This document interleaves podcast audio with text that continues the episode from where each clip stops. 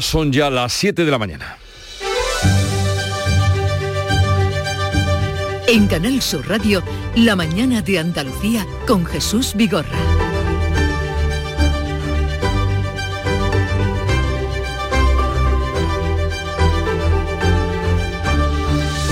Buenos días queridos oyentes, estamos a viernes 12 de mayo, día muy señalado porque tenemos por delante 15 días de campaña electoral que comenzó la pasada medianoche. Una campaña en la que la implicación de los líderes nacionales, de los partidos y la vuelta a la arena política de los viejos rostros deja claro que hay algo más en juego que los ayuntamientos. Pedro Sánchez ha empezado la campaña en Washington donde hoy se va a entrevistar con Joe Biden en la Casa Blanca, luego hablará con los medios desde los jardines de la residencia del presidente norteamericano, una visita con dos asuntos que interesan y mucho Andalucía. Uno, la retirada de los aranceles a la aceituna negra que impuso Donald Trump. Y segundo, que sería cerrar ya un calendario para que Estados Unidos retire de Palomares las tierras contaminadas con plutonio. Veremos qué nos puede decir o qué nos dice el presidente a partir más o menos de las siete y media de la tarde. Antes de su llegada a Washington, Sánchez presidió este jueves el Consejo de Ministros sobre la sequía en el que se han aprobado ayudas directas a agricultores y ganaderos para amortiguar el daño de la escasez de agua. Estos valoran las medidas, pero las consideran insuficientes e instan a ampliarlas en función de cómo vaya evolucionando la sequía. Andrés Góngora, secretario general de COAG en Almería medidas que no van a dar liquidez al, al, sector de forma importante. De hecho, estamos planteando unas medidas de financiación que se han quedado muy escasas.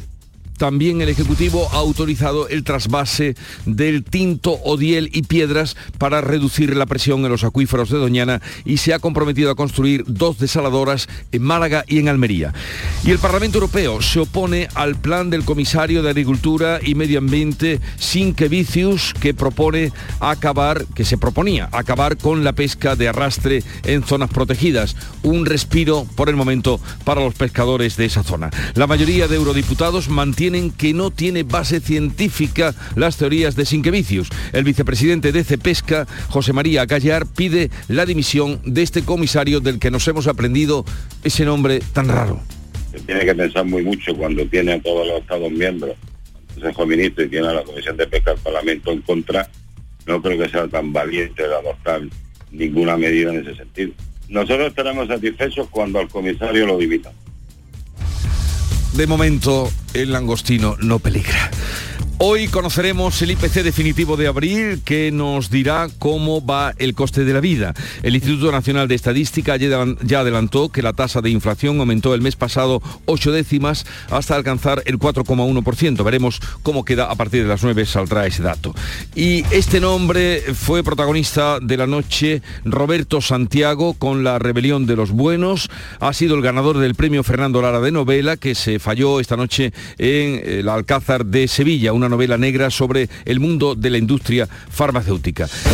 Y en cuanto al tiempo, predicción de agua, sí, la dan por Almería y posibilidad de chubascos que pueden ser tormentosos, en especial por la tarde. El resto de la comunidad, pocas nubes y temperaturas en descenso. Sopla hoy el levante en el litoral mediterráneo y viento del norte en las demás zonas. Pero vamos a conocer ahora con detalle cómo viene el día en cada una de las provincias andaluzas. Cádiz, salud, Botaro. 17 grados tenemos a esta hora de la mañana, llegaremos a los 22 y el cielo despejado. Campo de Gibraltar, Ángeles Carreras. Pues aquí tenemos intervalos nubosos, 17 grados a esta hora, se espera una máxima de 24. ¿Cómo viene el día por Jerez, Marga Negrín? Buenos días, cielo despejado, 16 grados a esta hora, la máxima será de 27. ¿Cómo amanece Huelva, Sonia Vela? Con cielos poco nubosos, a esta hora en la capital 17 grados, hoy alcanzaremos los 32 en Almonte. Córdoba, Miguel Vallecillo. De momento con 19 y despejado, hoy la máxima será de 33 y con sol. 33 y sol en, Córdoba y Sevilla, Pilar González. Cielo despejado, se espera una máxima de 32 grados, ahora tenemos 19 en la capital.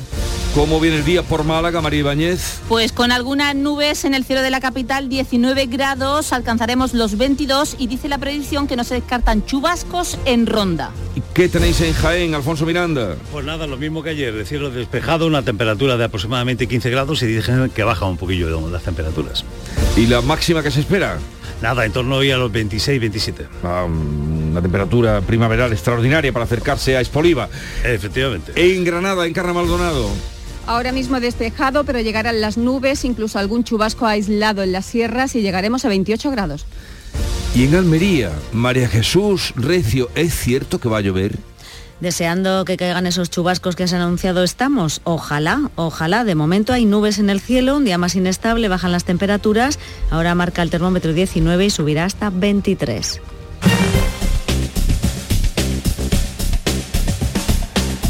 Vamos a conocer cómo se circula esta hora por las carreteras de Andalucía. Conectamos con la DGT. Nos atiende Alejandro Martín. Buenos días. Muy buenos días. ¿Qué tal arranca esta jornada de viernes? Y hasta ahora podemos encontrar leves complicaciones en la red de carreteras andaluzas en la provincia de Sevilla. Si van a circular por la S30 a su paso por Vineda en dirección Puente del Centenario. También encontrarán ya leves complicaciones en Granada en la 92 a la altura del Molinillo en dirección a la capital granadina. Pero eso sí, en el resto de carreteras de la comunidad se circula con total normalidad.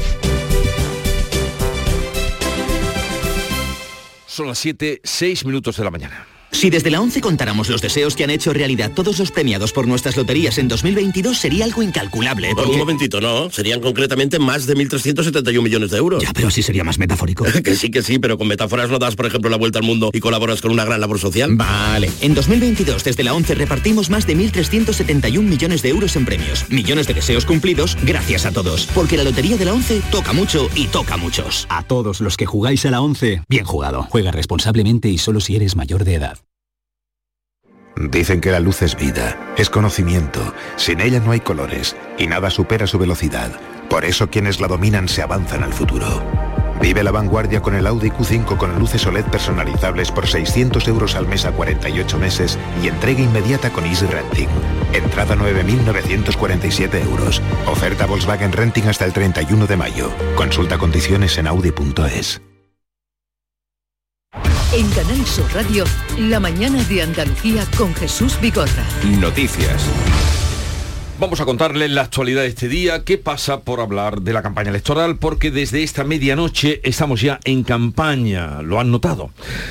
En Andalucía elegiremos el 28 de mayo más de 9.000 concejales y de ahí llegarán los, eh, la composición de los ayuntamientos. Manuel Pérez Alcázar. Más de 6 millones y medio de andaluces tendrán derecho a votar la composición de los ayuntamientos de 785 municipios andaluces. En 12 comunidades, todas menos Andalucía, Cataluña, País Vasco, Galicia y Castilla y León, hay también elecciones autonómicas. El 17 de junio se constituirán los ayuntamientos por votación de los concejales. La encuesta del CIS ha dado este jueves un dato de Andalucía. Dice que el PSOE podría mantener la alcaldía de Sevilla pactando con Unidas Podemos. De igual manera, en 12 comunidades autónomas españolas, todas menos Andalucía, como decimos, eh, Cataluña, País Vasco, Galicia y Castilla y León, hay elecciones autonómicas a las que se ha referido esta encuesta del CIS, que daría mayoría casi absoluta para el PP en la comunidad de Madrid.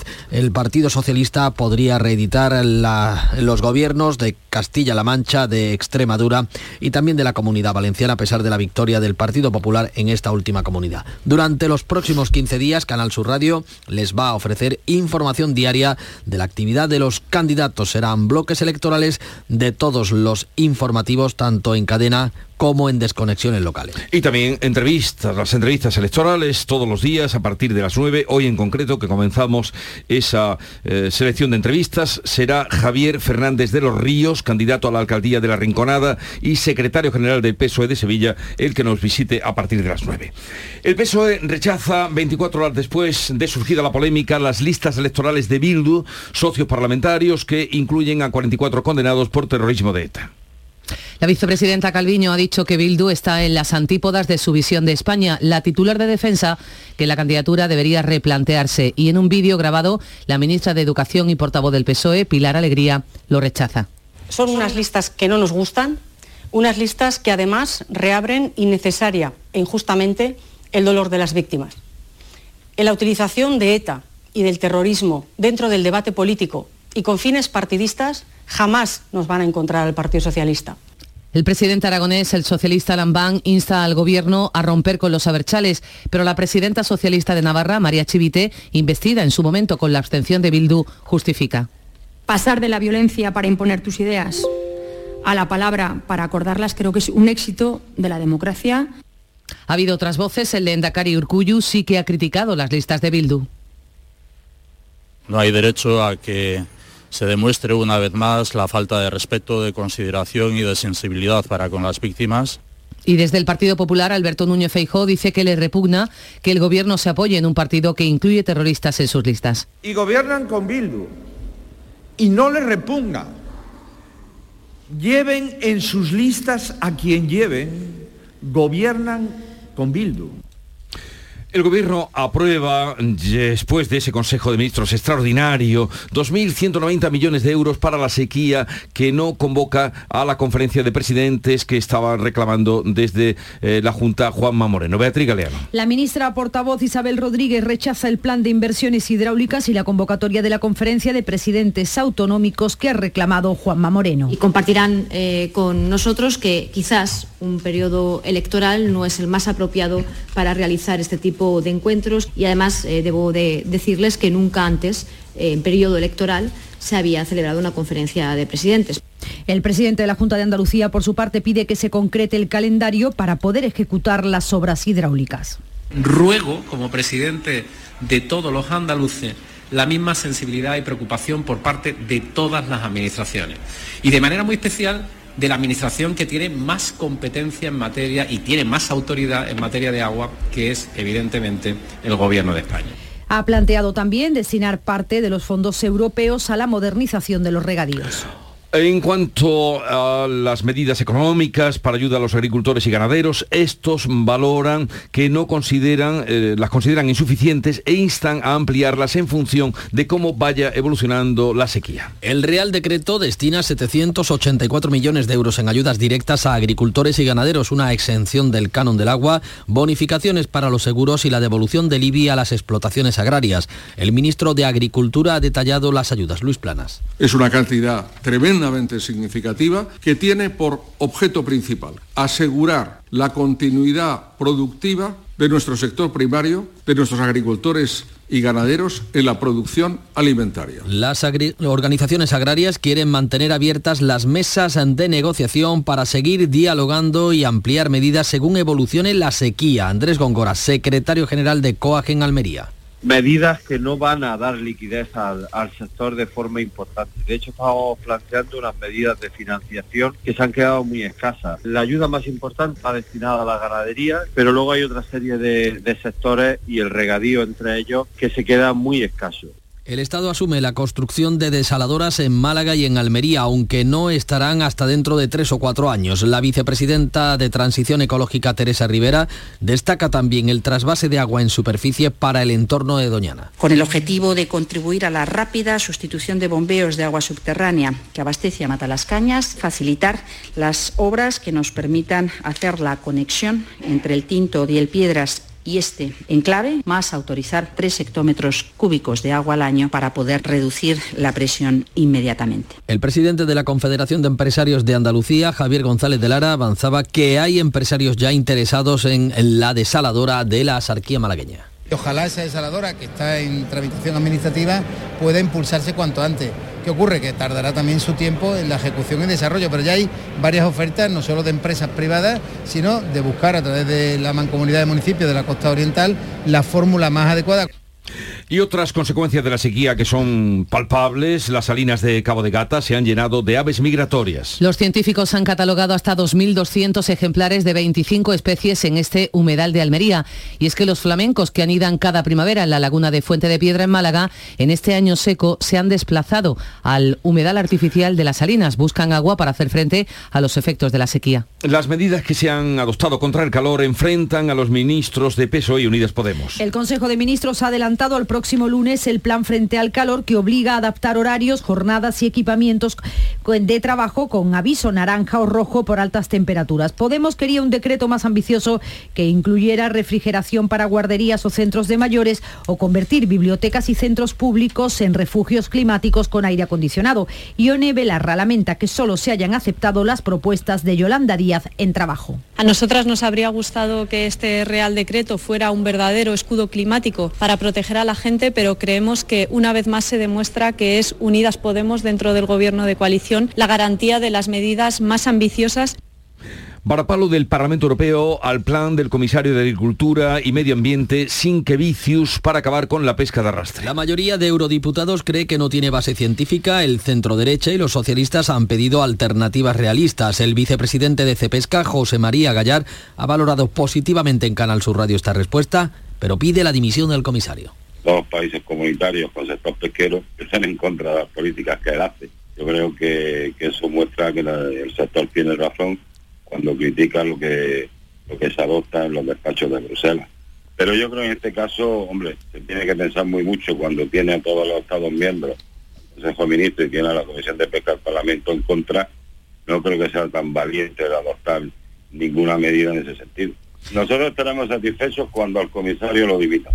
Mari Carmen Navas, patrona mayor de las cofradías de pesca de Málaga, también reacciona a la postura de la Eurocámara. Todo lo que sea ganar en el tiempo nos, beneficia y siempre y cuando, cuando se aplique cualquier tipo de norma, que lo hagan con, todas con todos los informes, tanto socioeconómicos como medioambientales, no solo el medioambiental. El presidente del gobierno, Pedro Sánchez, se va a reunir hoy con Joe Biden en la Casa Blanca. Pedro Sánchez espera resolver dos asuntos de interés para Andalucía, la retirada de los aranceles a la aceituna negra que impuso Donald Trump y un calendario firme para que Estados Unidos retire de Palomares las tierras contaminadas con plutonio. Sánchez ha aterrizado esta madrugada en Washington. La primera cita en la agenda lo ha llevado a la Embajada de España. Allí ha hecho entrega de la Gran Cruz de la Orden de Isabel la Católica a Nancy Pelosi, la primera mujer en presidir la Cámara de Representantes. El buque OS-35, ¿se acuerdan? Inmovilizado en la bahía de Algeciras, será rescatado definitivamente el día 16 de junio, 15 días después de lo inicialmente previsto. Los trabajos para garantizar que se mantenga estanco, tanto la proa como la popa, se están prolongando más de la cuenta y son los que han propiciado que la operación de rescate se retrase. El 29 de mayo se espera sacar a flote la sección de popa y el 2 de junio la de proa. Estas fases de la operación son las que conllevan el, mayor riesgo de vertido de residuos de petróleo que en cantidad desconocida aún siguen dentro del casco. Las cinco asociaciones de jueces y fiscales se han mostrado a favor de retrasar la convocatoria de huelga prevista para el día 16. Pretenden así seguir negociando con el Ministerio de Justicia una mejora salarial. En la última reunión rechazaron la oferta de 46 millones de euros realizada por la ministra Pilar Llop. La asociación, la asociación mayoritaria de jueces, la APM, la Asociación Profesional de la Magistratura, ha sido la última en aceptar la suspensión de la convocatoria de huelga. Donde sí que hay huelga en esta jornada es en los centros de la seguridad social. Los trabajadores están llamados a hacer una hora de paro entre las 10 y media y las 11 y media de la mañana, hoy y todos los viernes, para protestar por la falta de personal y el retraso en el servicio. Ya son 1.079 las rebajas de condenas de agresores sexuales confirmadas gracias a la ley del solo si es sí. Aunque la ley fue modificada, sigue beneficiando a los condenados antes de esa reforma.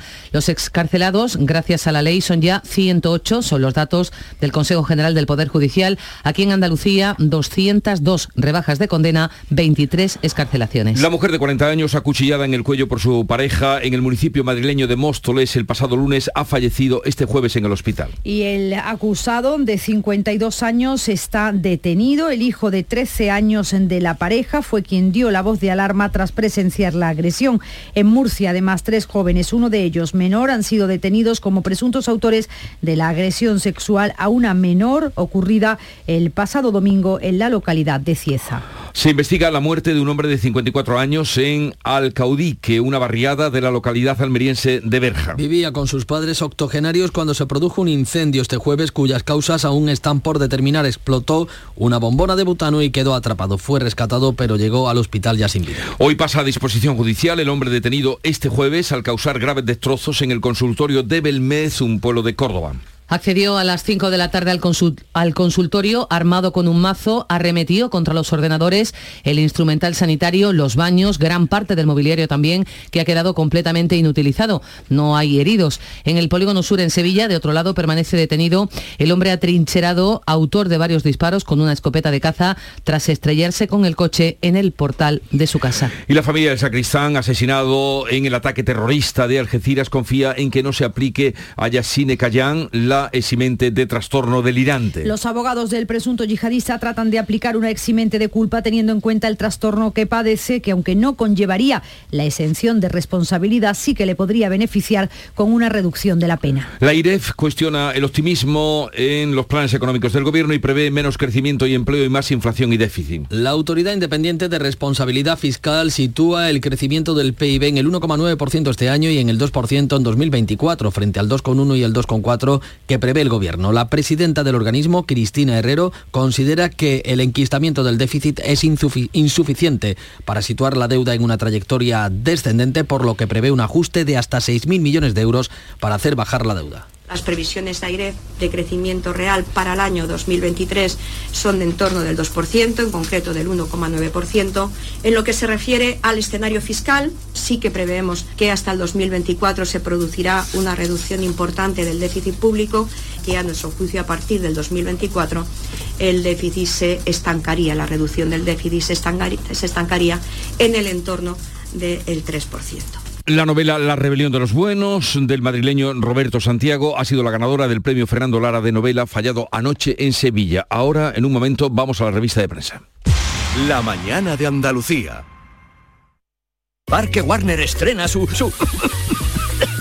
Ven a Parque Warner y descubre la nueva atracción Batman Gotham City Escape.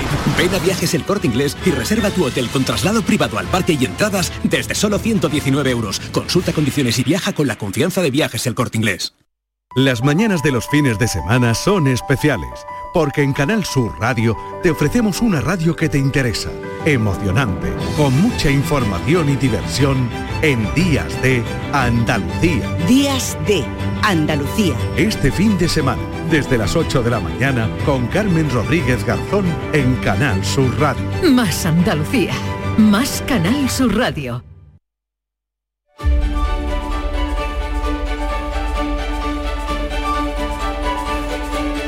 Vamos ya con la revista de prensa que tiene dispuesta Paco Reyero. Buenos días, Paco.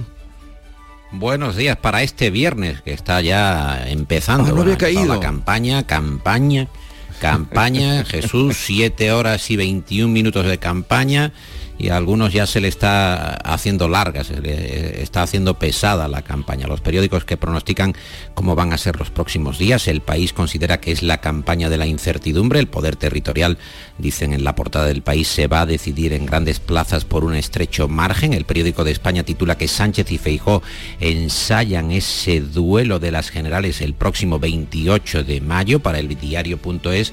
En ese duelo la fortaleza de la izquierda decidirá buena parte del poder territorial y en el español vemos eh, que destacan que el CIS de Tezanos marca el arranque de campaña al enfriar la expectativa o las expectativas del PP de ganar feudos al PSOE. Según los datos del CIS, los socialistas mantendrían compactos todas todas las regiones que ahora gobiernan. En ABC Ignacio Camacho titula su columna Horóscopo Electoral, considerando que las encuestas de Tezanos son vaticinios fantasiosos con la credibilidad de un horóscopo. Y la razón concluye que Sánchez aspira a ganar en coaliciones mientras eh, la obsesión de Feijó es ser la lista más votada y pelear por gobiernos con pactos externos para limitar el yugo, esa expresión, el yugo de Vox, que sería la prioridad de Génova. A veces lleva a su portada la reacción de Javier Lambán, el presidente de Aragón, el más contundente entre los socialistas en pedir a Moncloa que rompa con Bildu por incluir a asesinos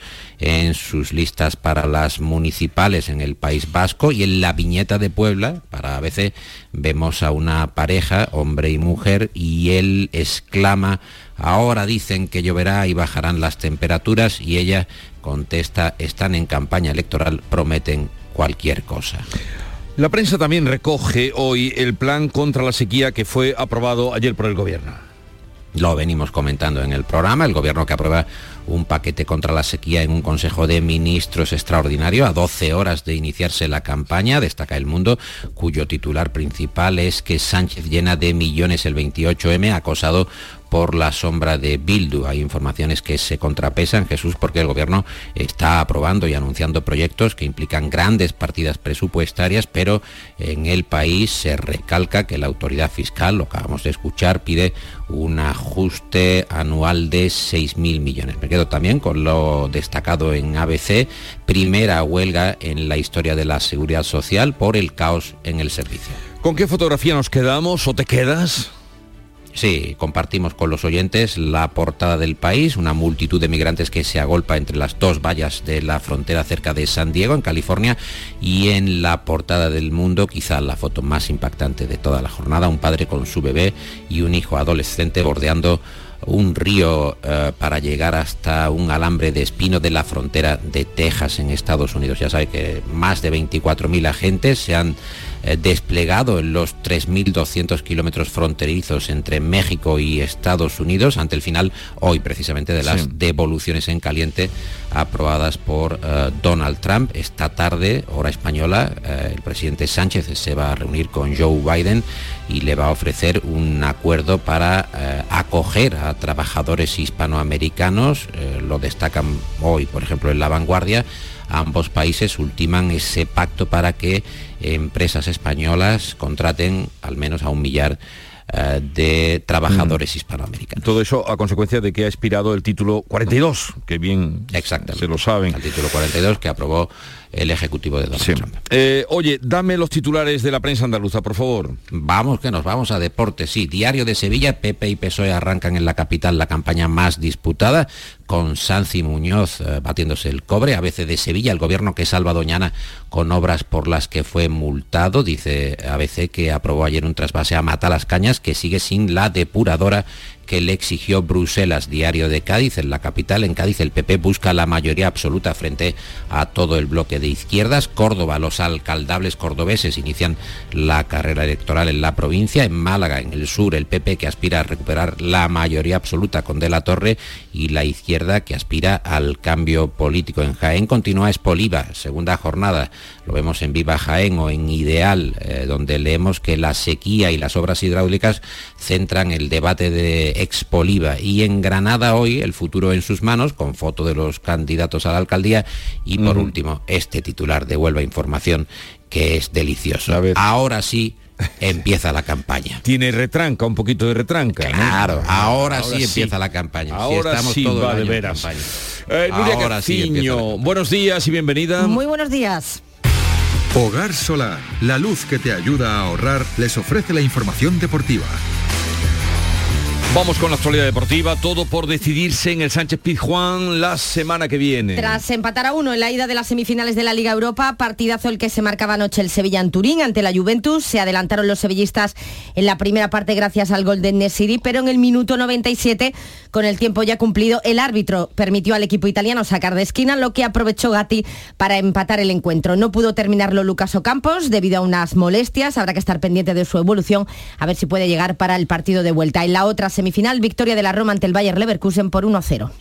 Y el Cádiz abre esta noche una nueva jornada de liga en primera división. Partido crucial para el Cádiz, que juega esta noche a las 9 en Mallorca, está obligado a ganar para no ceder más puntos en su lucha por evitar el descenso.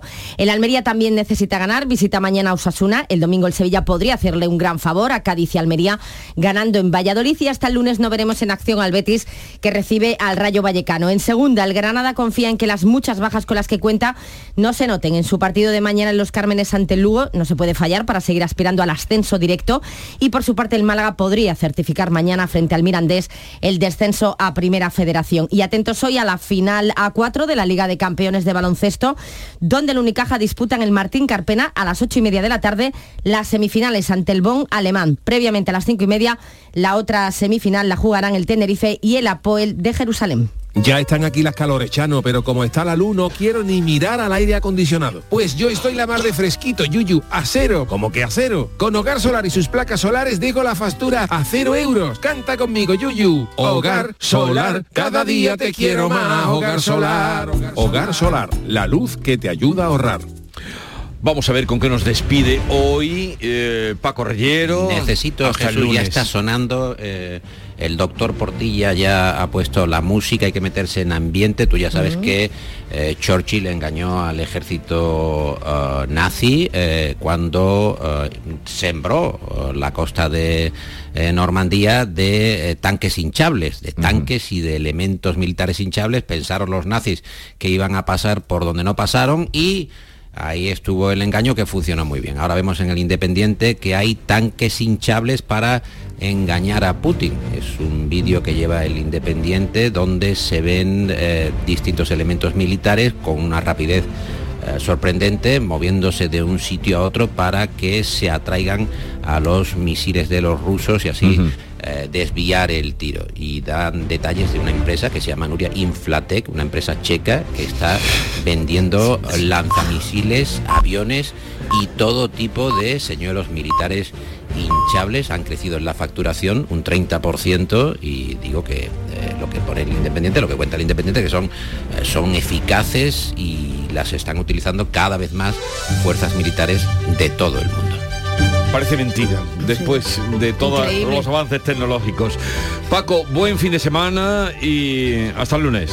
Y vamos a ver cómo pasamos el fin de semana hasta el lunes. Eso es lo que yo estoy Pues bien, como siempre. Estas, estas 48 Adiós. horas sin vosotros. En Canal Sur Radio, La mañana de Andalucía con Jesús Vigorra. Acaban de dar las siete y media de la mañana, han oído ustedes las señales horarias y es el punto y hora en el que vamos a recordar en titulares las noticias más destacadas que les estamos contando. Lo hacemos con Nuria Durán.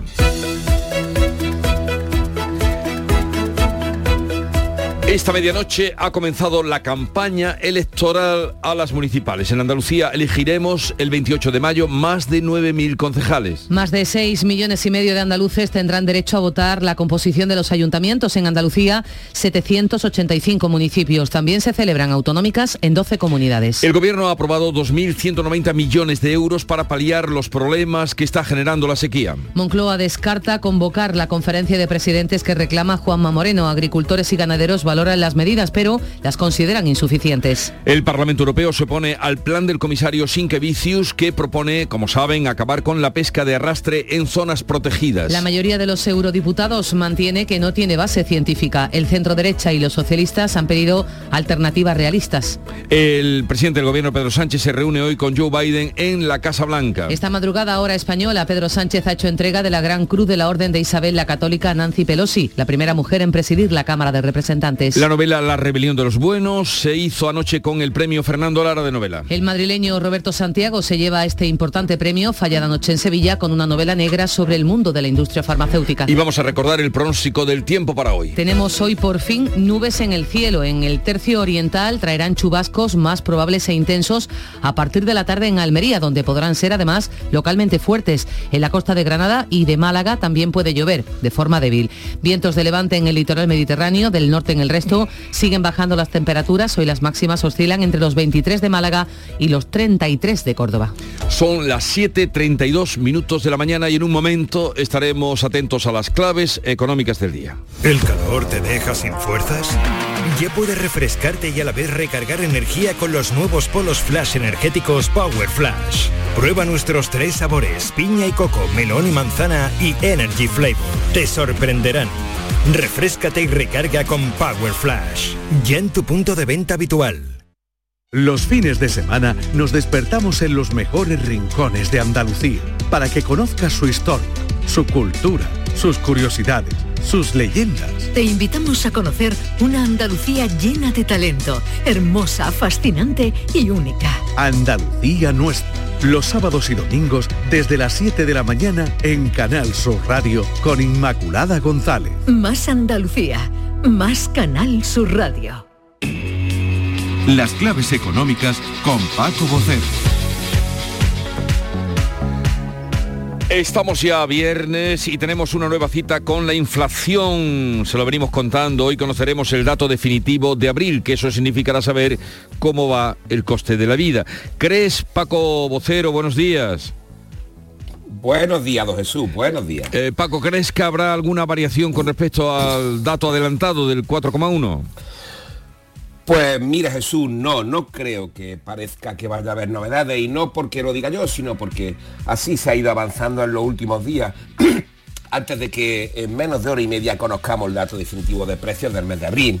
Como ya he recordado además, los datos adelantados ofrecieron un contraste. El rebote del índice general hasta el 4,1% debido al efecto base que ya lo redujo en marzo pero luego se movió en sentido contrario frente al buen dato de la subyacente, que bajó nueve décimas, dejándola en el 6,6%, aunque es evidente que estamos hablando de una tasa excesiva. Así que vamos a fijarnos hoy en las diferentes rúbricas, rúbricas y especialmente, especialmente en la de los alimentos. Hoy lo sabremos, será a partir de las 9. Oye, y en estos días hemos vuelto a tener previsiones. Previsiones sobre la inflación, ¿no? Por parte del Banco de España y también de la IREF. En efecto, el miércoles fue el turno del Banco de España que en su informe anual incluyó, entre otras cosas, su previsión sobre los precios. Y digo, entre otras cosas, porque el informe mensual tiñó de interpretaciones a los medios económicos por sus valoraciones sobre las diferentes cifras macroeconómicas y el escenario de las pensiones. Pero nos vamos a la inflación y eliminando la energía, el supervisor del Banco de España espera que se desacelere gradualmente en los próximos dos años, evaluando eso sí el impacto que la sequía va a tener sobre los precios. Y ayer fue el turno de la IREF y también del BCE. Antes hemos escuchado a Cristina Herrera, su presidenta, hablar del déficit. Y en relación a la inflación, el organismo independiente espera que se sitúe de media en el 4% este año. Mira, fíjate, en línea con la subida salarial pactada por empresarios y sindicatos para bajar hasta el 2,8% el año que viene y el 2,1% ya en el 2025. En cuanto al BCE, al Banco Central Europeo, ayer dio una noticia un poquito no demasiado positiva, pero informó de que su última encuesta entre los consumidores de la zona euro, tras la reunión última la que subió los tipos, las expectativas de incertidumbre sobre la, inflación, las expectativas de inflación del consumidor europeo han aumentado significativamente en esto desde hace tres años. Muy bien, eh, ¿y con qué claves más nos quedamos hoy ya mirando a la semana? Pues mira, lo más relevante en la semana, evidentemente, la agenda económica ha sido el acuerdo entre los agentes sociales, que lo hemos comentado ya, y mm. ayer fue muy bien valorado por el Banco de España, el gobernador, algo esperable sin duda. pero sin embargo, mira, fíjate, un pequeño detalle, ayer lo presentaron al rey, algo mm. que no es usual, y además antes de hacerlo con el gobierno, con quien se negaron a que estuviera en la foto de la firma, un refuerzo de acción institucional. Y luego, por si no has oído hablar del asunto, Eh, tenemos una vuelta al aumento del techo de deuda en Estados Unidos, que tiene a los medios anglosajones extraordinariamente pendientes de su desenlace. Es lo de siempre, hay que aumentar el límite para evitar el impago de la administración estadounidense y demócratas y republicanos negocian con un trazo grueso extraordinario y amenazas de recesión global si el país entrase en impago. Por cierto, Donald Trump, que ya sufrió varias veces el problema y que siempre calificó de inaceptable que Estados Unidos entrase en impago, esta vez ha dicho que no le importaría. Fíjate lo que tienen las campañas, lo que tienen las campañas electorales. Claro, lo que tienen, lo que tienen detrás. Oye, un poco de música, la clave musical que es yo creo que muy acertada de la semana. Pues mira, nos vamos a ir con uno de esos grandes discos de la gran cosecha del 73. Y en este caso no podíamos irnos con otro que no fuera Stevie Wonder. Este es su disco Nervicious y esta canción se llama Higher Ground.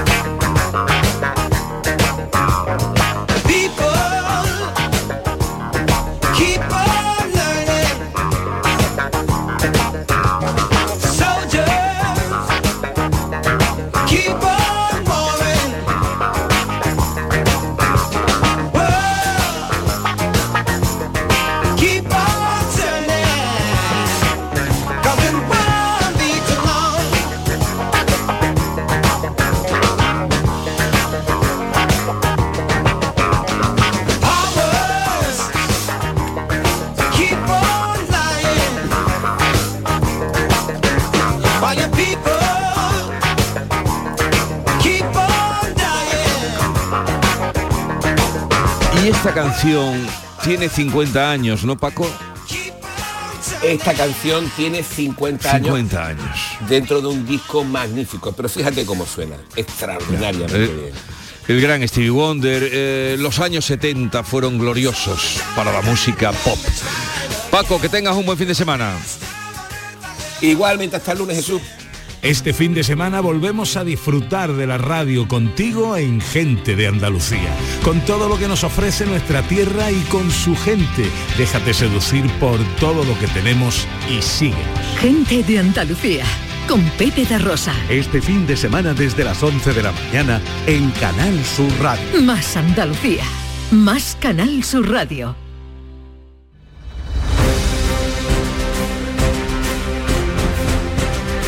Vamos ahora con otras noticias de Andalucía. Endesa ha cortado la luz por impago al almacén de la Grúa Municipal de Sevilla, Pilar González. La empresa concesionaria del servicio desde el mes de febrero habría dejado de pagar la luz, según ha denunciado en Canal Sur Radio el Sindicato Profesional de Policías Locales, cuyo presidente en Andalucía, Luis Val, asegura que la empresa ha instalado un generador de forma ilegal para recuperar el fluido eléctrico. Cuando ha llegado Endesa allí, lógicamente se ha llevado el contador para que no puedas engancharte, inmediatamente pues han buscado la solución de buscarse un generador eh, de gasoil, que además está prohibido por la normativa del ayuntamiento poner generador eléctrico como medio de sustitución por impago. Se puede instalar un sistema supletorio de alimentación eléctrica, pero nunca un sustituto por impago. La Asociación Unificada de Guardias Civiles acusa de falta de previsión a la Comisión de Servicio de los Guardias Civiles destinados a la Romería del Rocío creen que provocarán unas condiciones inadecuadas en el trabajo de los agentes. ¿Por qué, Sonia Vela? Pues porque la Comisión de Servicio para la Romería del Rocío se realiza del día 23 hasta el 31 de mayo, según las unidades. Son ocho días en total. La Asociación Unificada de Guardias Civiles precisa que no sería posible entonces el disfrute del descanso semanal. Así que los agentes estarán sin librar al menos hasta la finalización de la comisión, dependiendo de cuándo hayan descansado la semana anterior. Incluso, añaden desde la asociación, habrá quien acumule 14 días seguidos de trabajo. La Asociación Unificada de Guardias Civiles advierte de que estará muy vigilante ante cualquier incumplimiento de la jornada laboral. La retirada definitiva del pecio del OS-35 se llevará a cabo el 16 de junio. El gobierno de Gibraltar informa que los trabajos se prolongarán 15 días más de lo inicialmente previsto. Ángeles Carreras. Pues sí, así lo ha anunciado el gobierno del Peñón, que ha explicado cuáles van a ser las fases de la operación y su desarrollo. En primer lugar, ya se está procediendo a garantizar la estanqueidad tanto de la proa como de la popa, trabajos que se están prolongando más de la cuenta y que son los que han propiciado que la operación de rescate se extienda durante una quincena más de lo previsto. El 29 de mayo se sacará a flote la sección de popa y el 2 de junio la de proa. Estas fases de la operación son las que conllevarán el mayor riesgo de vertido de residuos de petróleo que en cantidad todavía desconocida aún siguen atrapados en el casco y que podrían filtrarse durante los trabajos de reflotamiento e izado. La retirada total del pecio, como decía, será el 16 de junio. Vecinos y ecologistas alertan del impacto de una nueva urbanización proyectada junto al Camino de los Neveros en Granada, que era la senda que utilizaban históricamente para traer el hielo desde la sierra y comerciarlo en la ciudad, en Carra Maldonado. Agrupados en la plataforma Salvemos los Neveros afirman que la zona no soportaría una urbanización más con más de un centenar de viviendas. Meter 120 viviendas en esto que está usted viendo aquí, que esto está masificado, totalmente gentrificado y aquí quieren meter 120 viviendas más. ¿Esto qué va a ser? ¿Cómo se va? ¿Y, ¿Y los servicios públicos? ¿Eso para cuándo? Está, como decía, en la senda que se utilizaba en el pasado más remoto para traer hielo desde Sierra Nevada, un comercio que, claro, decayó con la llegada del frigorífico. Por supuesto. La policía de Málaga alerta de una nueva modalidad en la estafa telefónica en la que los ciberdelincuentes captan las pulsaciones en el terminal. Se conoce como spoofing. María Ibáñez.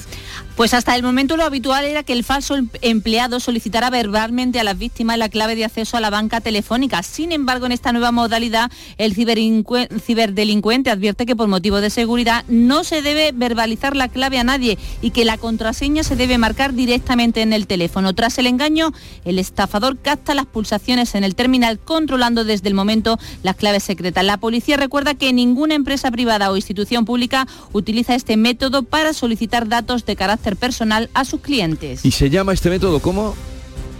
Spoofing. Menudo pufo. El espufo. Totalmente. El, Museo de Vejer está haciendo historia.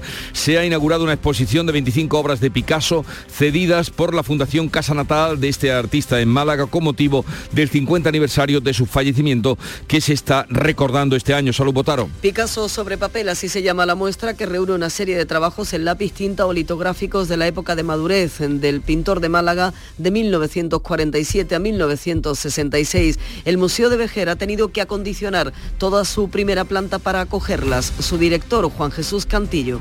Estamos viviendo un hito histórico sin precedentes, no solo en el sino en la ciudad de Vejer. Somos uno de los cuatro ciudades españolas elegidas para acoger una exposición de Picasso en un año que precisamente lo que se está conmemorando es el 50 aniversario de su muerte, con lo cual sí que somos unos privilegiados en todos los sentidos. Pues si pasan por Vejer hasta el 30 de septiembre, ahí pueden verla. Lo procuraremos. El Teatro Villa Marta de Jerez lleva hoy a Cantabria la zarzuela de producción propia Doña Francisquita. Claro, si están en Jerez en la feria, pues la producción que vayan a verla en otro lugar. Marga Negrín.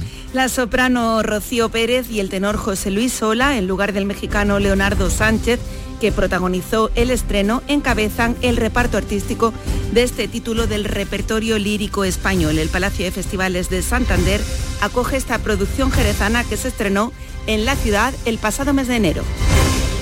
Llegamos así a las 7.45 minutos de la mañana, son las 8 menos cuarto, es el tiempo de la información local. Atentos. En la mañana de Andalucía de Canal Sur Radio, las noticias de Sevilla. Con Pilar González. Hola, buenos días. Primera jornada este viernes de campaña electoral tras un comienzo anoche que enseguida les vamos a contar. En Deportes el Sevilla empata en Turín en la ida de las semifinales de la Liga Europa. Pero antes nos detenemos en el tráfico. Es viernes y se nota, hay menos circulación. A esta hora, dos kilómetros de retenciones en la entrada a Sevilla por la autovía de Huelva, uno en el Centenario sentido Huelva y uno también en el nudo de la Gota de Leche hacia Ronda Urbana. Hoy tenemos el cielo despejado, sopla viento variable flojo, aumenta por la tarde ese viento. La máxima prevista es de 29 grados en Lebrija y Morón, 32 en Écija y en Sevilla. A esta hora 19 grados en la capital. Las noticias de Sevilla. Canal Sur Radio. Los candidatos en estas elecciones municipales afrontan este primer día de campaña con una agenda que les lleva a visitar diferentes barrios de la ciudad y a mantener reuniones con colectivos y vecinos. Todo esto hoy después de un inicio de campaña anoche. Es la crónica de campaña con Araceli Limón. Crónica de campaña. El candidato socialista a la alcaldía de Sevilla, Antonio Muñoz, eligió anoche el barrio del Zodíaco para lanzar sus primeros mensajes en el acto central del inicio de la campaña de su partido. Estuvo acompañado por el secretario general del PSOE en Andalucía, Juan Espadas, y la ministra de Justicia, Pilar Job, José Manuel de la Linde. El PSOE se mostró anoche seguro de conseguir una nueva victoria electoral porque vienen con los deberes hechos, decía el secretario provincial, Javier Fernández. No va solo de Muñoz o del alcalde de- del candidato del PP, no.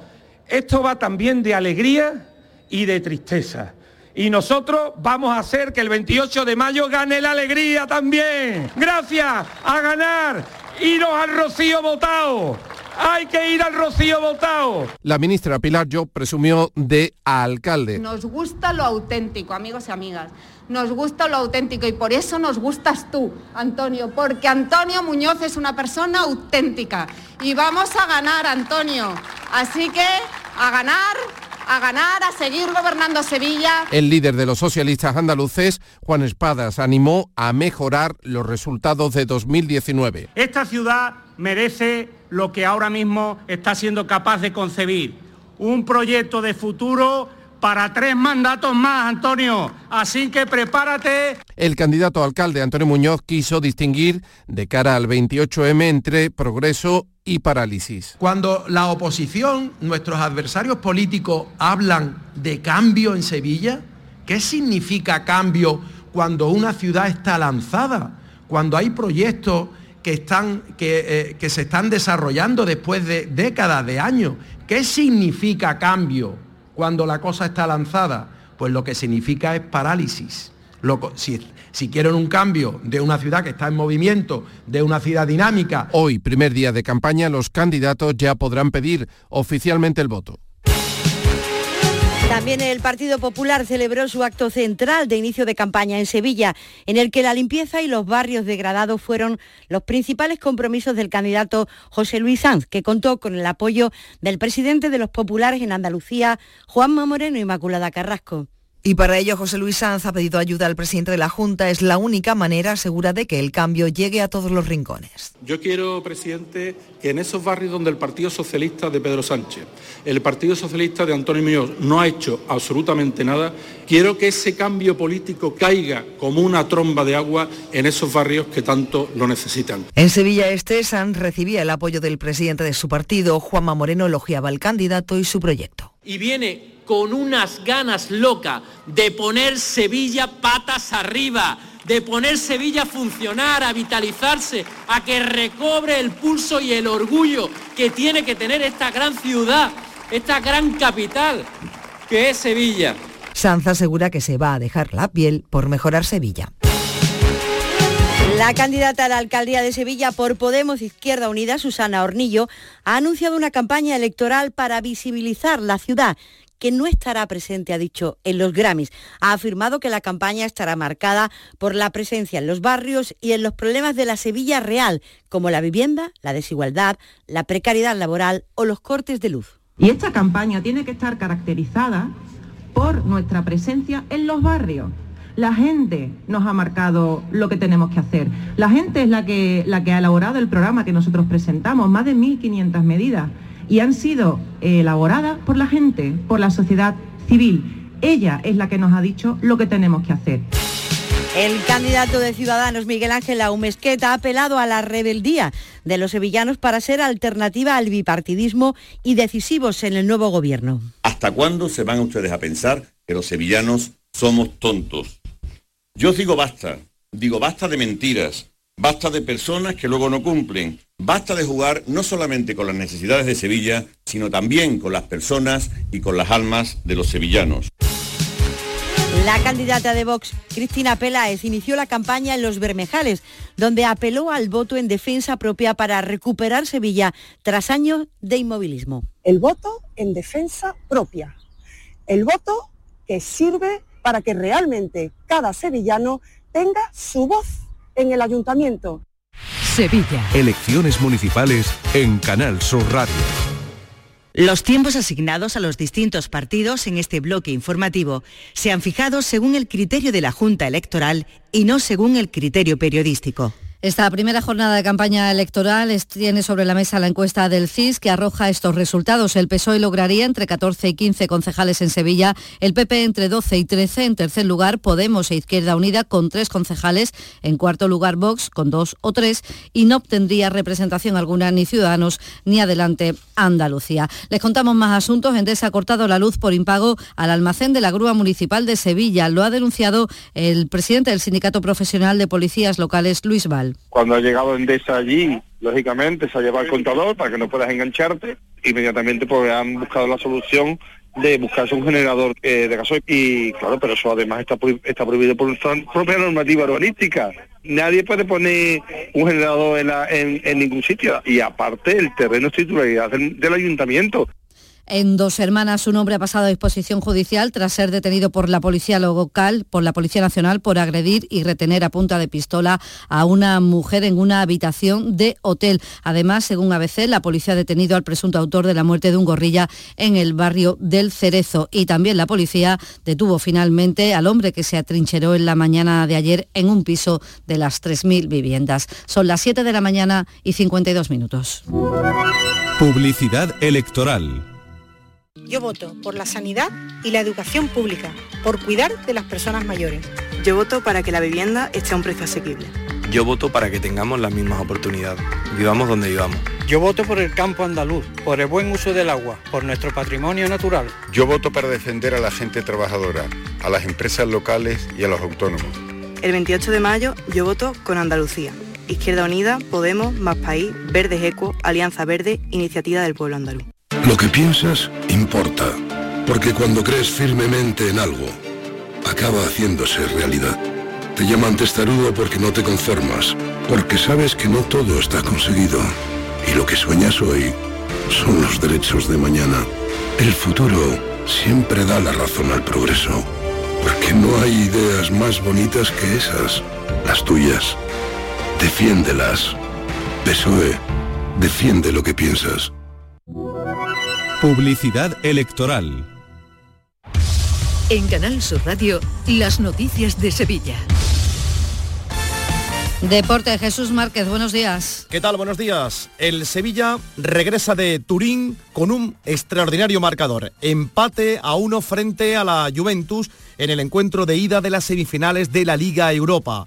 Y pudo ser mejor, porque el Sevilla estuvo mandando en el marcador hasta el minuto 97. El colegiado había dado 6 de añadido cuando llegó el gol del empate del conjunto italiano. A pesar de ello, se salió con muy buen sabor y se confía en lograr el billete para la final de Budapest del día 30 este próximo jueves en el Estadio Sánchez Pizjuán. No pudo terminar el partido con molestias o campos, habrá que estar pendiente, aunque parece que va a ser baja para la cita frente al Real Valladolid. El Betis por su parte no juega hasta el lunes frente al Rayo Vallecano, cierra la jornada a las 9 de la noche, un partido que ha sido declarado por la Comisión Antiviolencia de alto riesgo. Hoy comienza la tercera ruta gastronómica sin gluten en Sevilla. Hasta el 28 de mayo, 38 bares y restaurantes participan en esta ruta con sus tapas aptas para celíacos. Y en cultura, el escritor Roberto Santiago, autor de Futbolísimo, ha resultado ganador del premio novela Fernando Lara con la obra La rebelión de los buenos, un premio que se fallaba anoche en el Alcázar de Sevilla. A esta hora 14 grados en los Palacios, 12 en Alanís, 19 en Sevilla.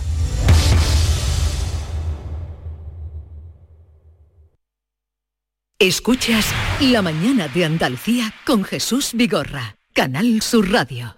Aquadeus, el agua mineral natural de Sierra Nevada, patrocinador de la Federación Andaluza de Triatlón, les ofrece la información deportiva.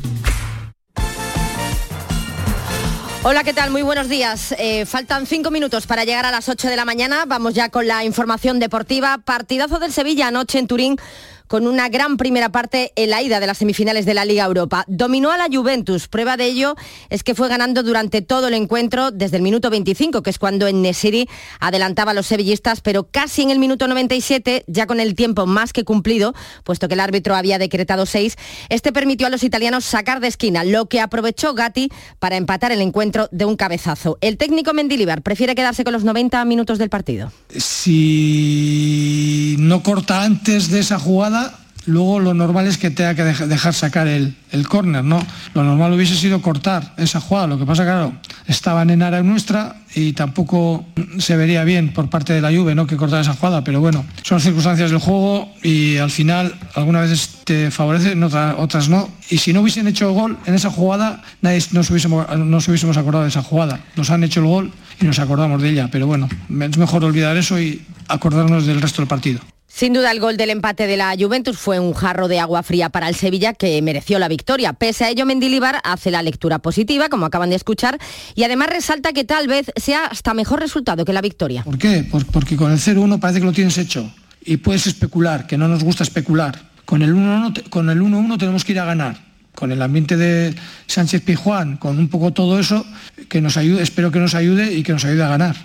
Partido de vuelta para el que intentará estar Ocampos, que anoche no pudo terminar el encuentro por culpa de unas molestias musculares. Habrá que estar pendiente de su evolución para ver si llega a tiempo a un partido que nadie se va a querer perder. El 18 de mayo el Sánchez Pijuán será una olla a presión como en las grandes ocasiones. El presidente José Castro va a tener pues para llenar por lo menos dos estadios. Sin duda que lo llenaríamos, sin duda que va a haber un ambiente sin igual, sin duda que, que la afición lo va a dar todo que el equipo lo va a dar todo y si somos capaces de seguir en esta línea de juego que estamos manteniendo, si somos capaces de mantenerla, eh, yo creo que tenemos muchas posibilidades de llegar a la final, aunque será difícil. Pues la final de Budapest pasa por el Sánchez Pijuán el próximo jueves y el que está ya cerca de esa final es la Roma, que ha empezado ganando en las semifinales al Bayer Leverkusen 1 a 0.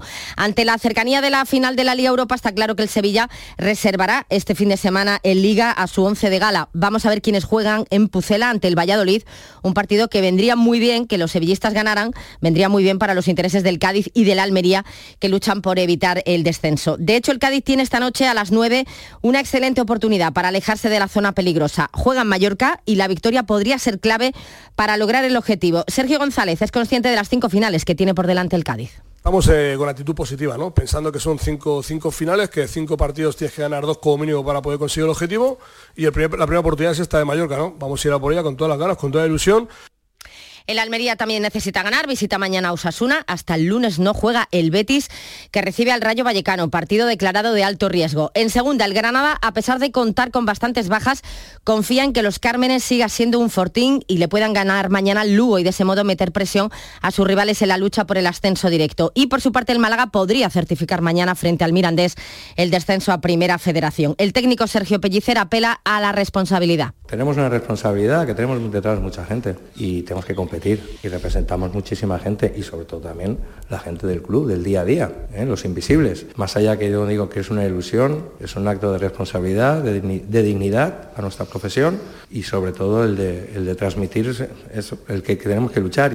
Comienza hoy en Málaga la final a 4 de la Liga de Campeones de Baloncesto. El Unicaja disputa en el Martín Carpena a las 8 y media de la tarde las semifinales ante el Bon Alemán. Previamente a las 5 y media la otra, la otra semifinal la jugarán el Tenerife y el Apoel de Jerusalén. Y mañana en la Liga CB estaremos pendientes del duelo por evitar el descenso entre dos equipos andaluces. En Sevilla se ven las caras Betis y Covirán Granada. Aquadeus, ahora más cerca de ti, procedente del manantial Sierra Nevada, un agua excepcional en sabor, de mineralización débil que nace en tu región. Aquadeus Sierra Nevada es ideal para hidratar a toda la familia y no olvides tirar tu botella al contenedor amarillo. Aquadeus, fuente de vida, ahora también en Andalucía. Canal Sur Radio, la radio de Andalucía.